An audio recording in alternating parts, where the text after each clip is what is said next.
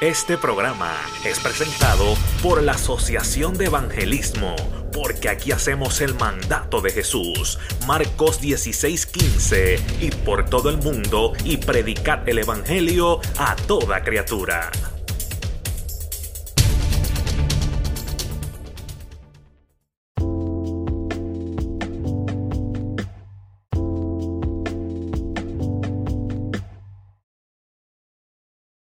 Tell you this, and I mean no disrespect, but it's a lot easier to learn principles than it is to tarry with the Christ. I know so many little preacher boys, and some of them are 70 years old, that their whole life is nothing but little doctrines and principles, but they have never tarried before the Lord. They have spent no closet time. Their knees are not bare. They know nothing of going out into the woods for seven, eight days and screaming at the gates of heaven. They'd honor the pilgrims and the Puritans all day long, but they know nothing. They know nothing of their zeal and nothing of their passion. It is so easy to learn principles about holiness. It is so easy to learn attributes of God as they're set forth in statements. But how many men are so sick and tired of not being in the presence of God that they are willing to depart from absolutely everything? And if it means running like a wild man through the woods for a week, throwing rocks at heaven, they will not rest until the presence of God is real in their life. He says, As the hart panteth after the water brooks, so panteth my soul after thee, O God. Our ears have heard about him, but our eyes have not seen him. I've been to church, but why is my soul cast down? You're going to become nothing but a bunch of cold principles if the presence and the power of God is not in your life. But he said there's something missing. There's something missing. And, and there are millions and millions of godly Christians, those who love the Lord, but they know that there, there is something that there's an inner longing that has not been quite satisfied. There's an unmet spiritual need yet. There's something out there, something deeper. There's a beauty, there's a glory, there's an excitement about who the Lord is that I've not seen that would give me something to see me through the rest of my life, something I could give my life to. I remember as a young Christian, I was born again, I was baptized, and I was studying the scriptures. I felt there was something missing in my life. And people tried to convince me theologically, oh yeah, you got everything when you were born again. I tried to believe that. I went to an assembly that taught that. But when I read in the scriptures words like this, John 7, 37 to 39, if any man thirst, let him come to me and drink. He who believes in me from his innermost being shall flow rivers of living water. And it was just like that after my conversion. I mean, just everywhere. All I could think about was Jesus. And then I remember one day walking into a store thinking about buying some new boots. And I walked out of the store. I have never been so broken in all my life. I realized that I walked into that store and Christ was not in every thought. Christ was not in just every. And I thought, what happened? You know what's terrifying? Is when that becomes so common it no longer even bothers us anymore. You remember in the 84th Psalm, he says, My heart and my flesh cry out for the living God. And then right after that, he says, A day in thy courts is better than a thousand. The main thing is he's fatherly, he's encouraging, he's loving, but he's saying, Come up higher. And tell him this year, I trust you will, and I'm, I am. I'm going to tell him every day. My goal is God Himself. Find a basement, get some knee pads, and let's learn how to cry out to God. And you know what Moses prayed? He had been on Mount Sinai 40 days and 40 nights. He had been the one that had the encounter with God at the burning bush. He had been the one that raised the rod and saw the sea split. He saw, seen the miracle power of God like no one else who ever lived.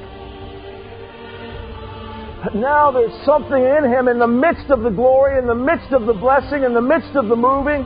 There's something in him crying out for a greater revelation of God. There's something in him that has to break out and take hold of God. He can't live where he is any longer. He can't stay back any longer. And he says, Oh God, show me your glory. I've got to have you and know you and experience you in a way beyond what I have yet. Friends, that's what it's going to take that heart cry rising up to the throne of God. To seek God with all your heart and soul and might, and nothing will keep you from God till you find Him. In reality, till the superficiality and all the lukewarmness and the compromise is gone. Do you think God won't deal with you if you did that? What keeps you from Him? And then and there I claimed the gift of the Holy Spirit in dogged committal on Luke 11:13. I had no vision of heaven or of angels. I had nothing. I was as dry and empty as ever. No power or realization of God. No witness of the Holy Spirit. But something happened. He said, if the previous years had been hell on earth, these four years after have truly been heaven on earth. Glory be to God. The last aching abyss of the human heart is filled to overflowing with the love of God. Love is the beginning, love is the middle, and love is the end. After He comes in, all you see is Jesus only, Jesus ever. But if the Holy Spirit is truly, truly upon you in this generation, you will not be satisfied. You will not be found among those who sit in supposed houses of God with your feet on the altar rail and a cup of coffee in your hand, listening to a PowerPoint sermon about a Christ they don't know. Fire! Know, it's a wonderful thing when God reaches down from earth and gets hold of a man. There's only one thing more wonderful to me, that's when a man on earth gets hold of God.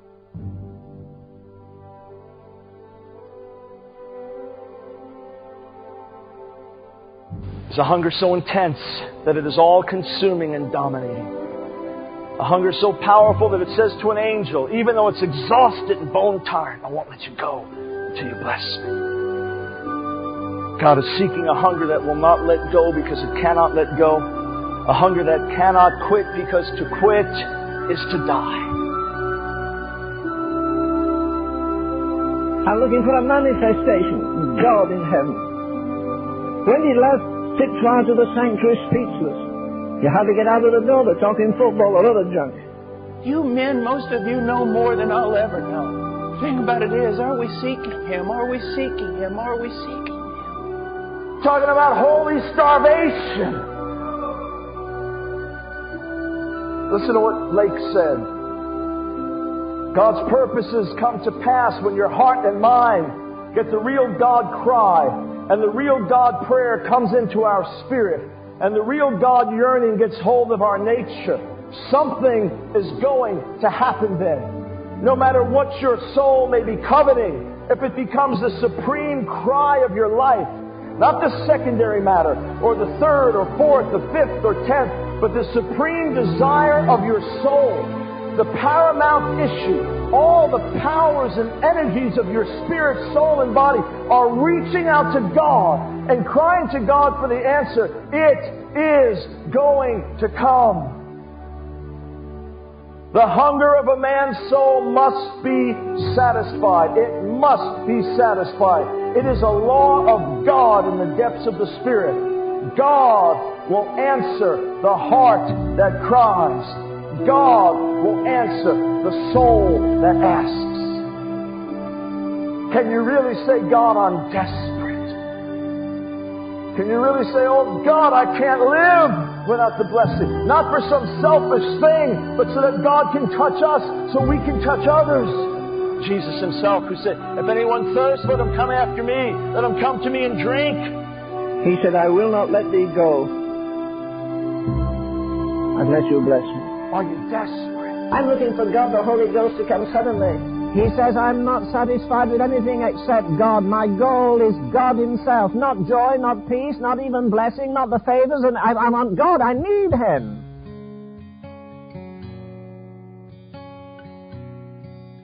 Have I ever sought God so desperately that I'd rather die than not get to know Him. You see how weak our longing for God is? You got to have a heart that longs for God. See, there's a law in God's dealings with man that it's only those who seek Him with all their heart, Jeremiah 29, verse 13, who seek Him with all their heart, who will find Him. So if you didn't find Him, it's because you didn't seek with all your heart. And you didn't seek with all your heart because you didn't think it was so important. You know, people who don't seek for the fullness of the Holy Spirit with all their heart, chances are they'll never be filled with the Holy Spirit.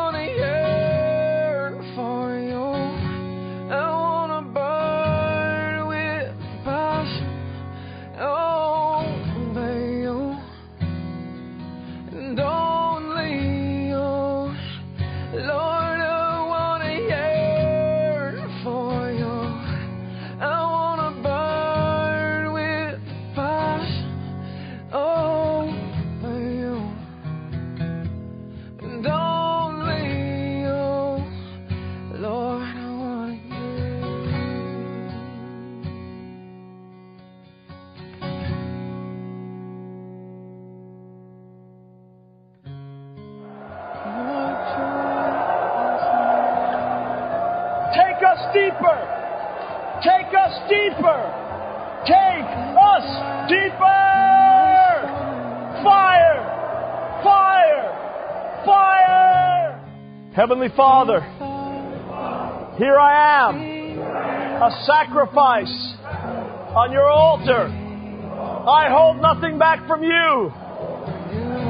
Hold nothing back from me. Send the fire. Set me ablaze. Burn up the dross. Burn up the flesh. Make me a flame of fire. Use me to set my world ablaze. In Jesus' name. Amen. Lord,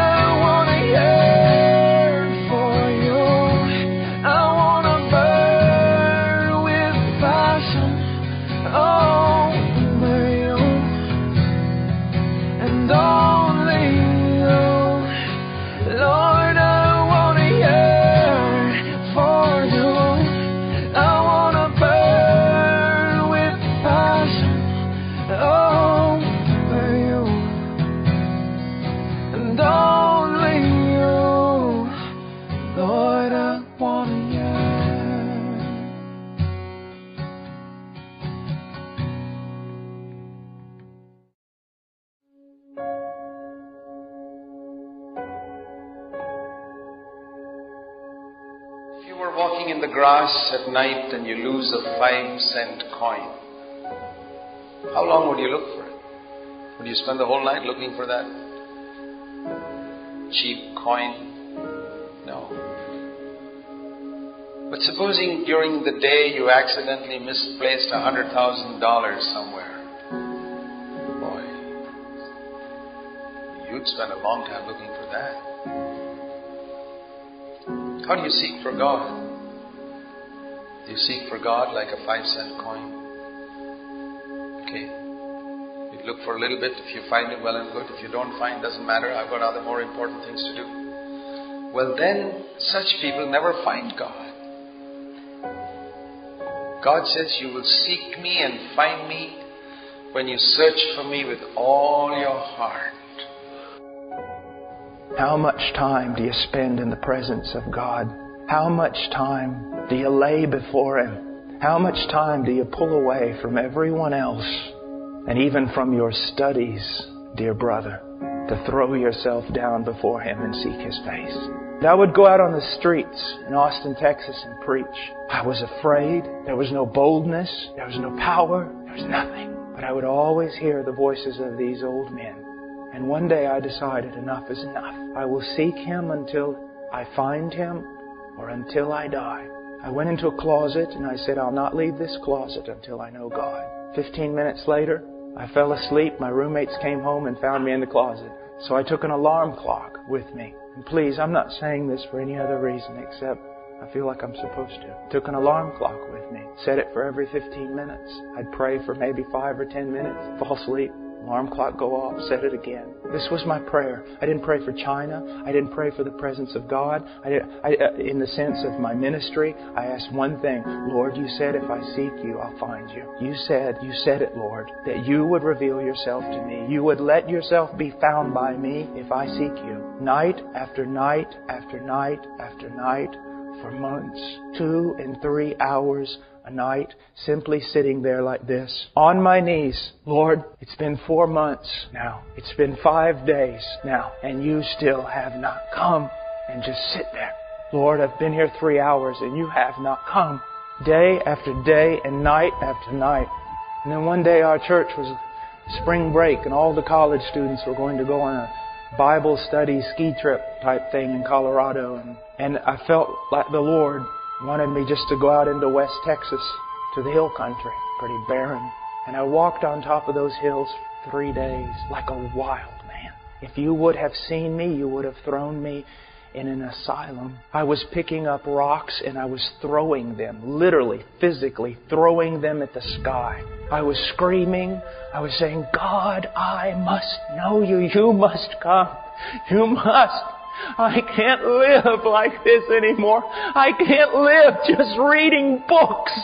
I can't live just reading about revivals and about people who knew somebody who knew somebody who knew somebody who knew you. And nothing happened. And I went home. And another several weeks passed. And one night, he came. He came. I just said, Oh, Father, I can't. Please come. And he came. I was thrown down on the ground. I don't know how long in a fetal position, covering my head, thinking, God's come to kill me. The presence of God, in a way that in one second, more of my sin and my need and His glory and power was revealed. And then all of a sudden, every bit of fear was taken away. And I was filled with such joy. And my mouth shot open verse after verse from Psalms and from everywhere else. Passages I had read just started coming forth. Praises unto Him, the Word of God. Such joy. And I can tell you, it has been 20 years. The presence of Christ is more real to me in this room than any one of you. And one of the things that is so bad today is many of you men here, you also have known the presence of Christ. But now most of your prayer life is nothing but praying just a little and then just realizing he hasn't come and getting up and walking away instead of staying there until he does. It's just prayer of going through the motions. You want holiness in your life? Run to him and stay there. Stay there.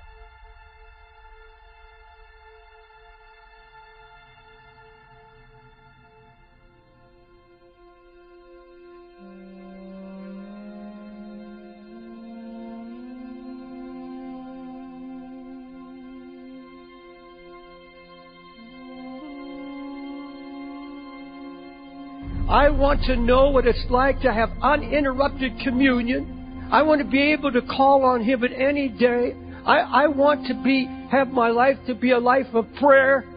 One thing I desire and one thing I have set my heart to, and that is that I can dwell in His presence and inquire of Him. In other words, I want to know who He is. I want to see His face. I don't know what your thought may be if you could say the one thing, the one desire you have in life that you're going to spend your life, rest of your life seeking to obtain. I want something now that truly satisfies my soul. I, I want something deeper than I have ever known in the Lord. And I say, Lord, I'm not letting you go. I'm hanging on. I know it's your will. This man wrestled, he touched God. Well, tell me, who in the world is worth touching if it's outside of God? We can't touch God, we touch nobody. We're touching nothing. Oh, Only God can save us. We need divine intervention. We need God to rend the heavens and come and disturb us. And to do that, He shows our bankruptcy. He shows that we have to be stripped before He clothe us, empty before He fill us, plead our poverty before He make us rich. I'm looking for God, the Holy Ghost, to come suddenly I need a living experience of the Holy Spirit right now that produces rivers flowing through me right now. I want to challenge you with everything in me. Press through! Press through the crowds! Press through the religion! Press through the schemers! Press through your enemies! God have mercy! I'm so hungry! Find him! Find him! Find him! Find him! Oh God, for one time! Lord, open your heart to me. I want to know you. I want to see you. And the Lord answers him in three words Seek my face. Say, God, I need you. I need you. I need to be filled with the Holy Spirit in my life. I want reality. I want rivers of living water.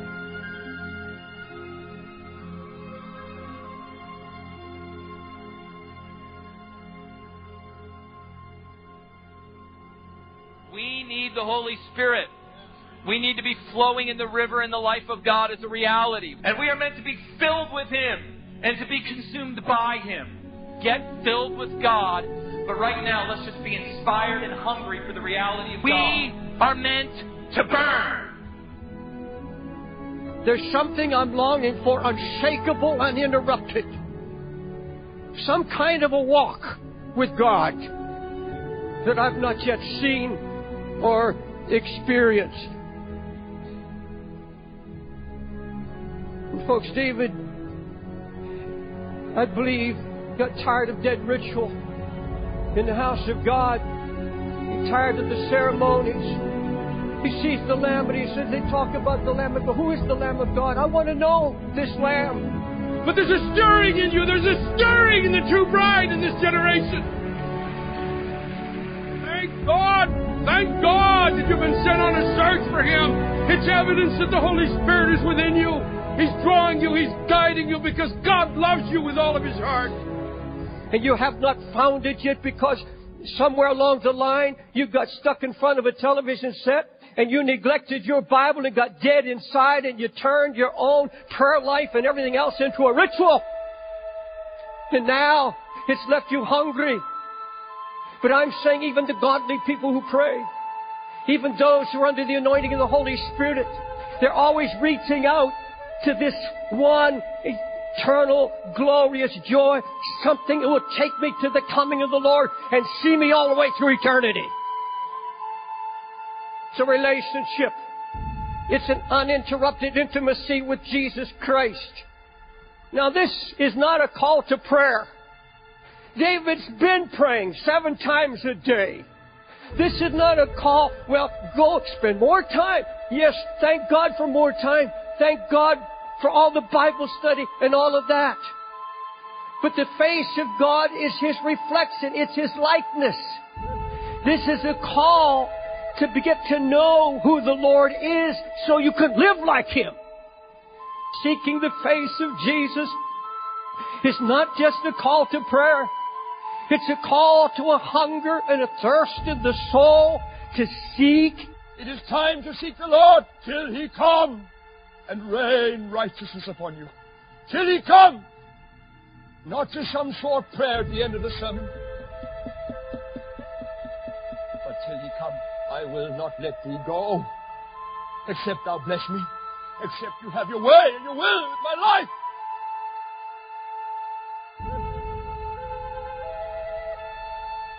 I will not let thee go except thou bless me. Have thy way. No matter what it costs, God. Oh, ye shall seek me, ye shall find me. When ye shall search for me with all your heart, God says. That cost you everything. Moses in the spirit groans, and God sitting on the circle of the earth with all power and authority says, Moses, let me alone. And Moses answers back, he said, I won't let you alone. He said, I'm so desperate, I've got to find you. I want to challenge you with everything in me. Press through. Press through the crowds. Press through the religion. Press through the schemers. Press through your enemies. Find him. Find him. Find him. Find him. God tests me to see whether I'm serious. And I knock, nothing happens. And I knock, nothing happens. I ask, nothing happens. I pray, I seek, I knock, I'm not going to give up because I'm determined. You know, it's a wonderful thing when God reaches down from earth and gets hold of a man. There's only one thing more wonderful to me, that's when a man on earth gets hold of God.